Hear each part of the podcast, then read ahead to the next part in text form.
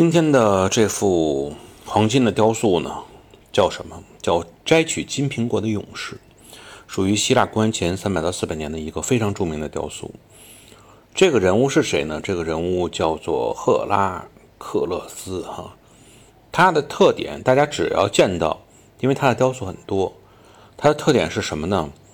他的皮毛是用狮子做的，武器是一个这种类似于狼牙棒的东西啊。在希腊啊，看到了类似这种雕塑，就知道了，哎，就是赫拉克勒斯。呃，这个照片呢，已经更新到了呃般若星空的听友圈，欢迎大家进入观赏。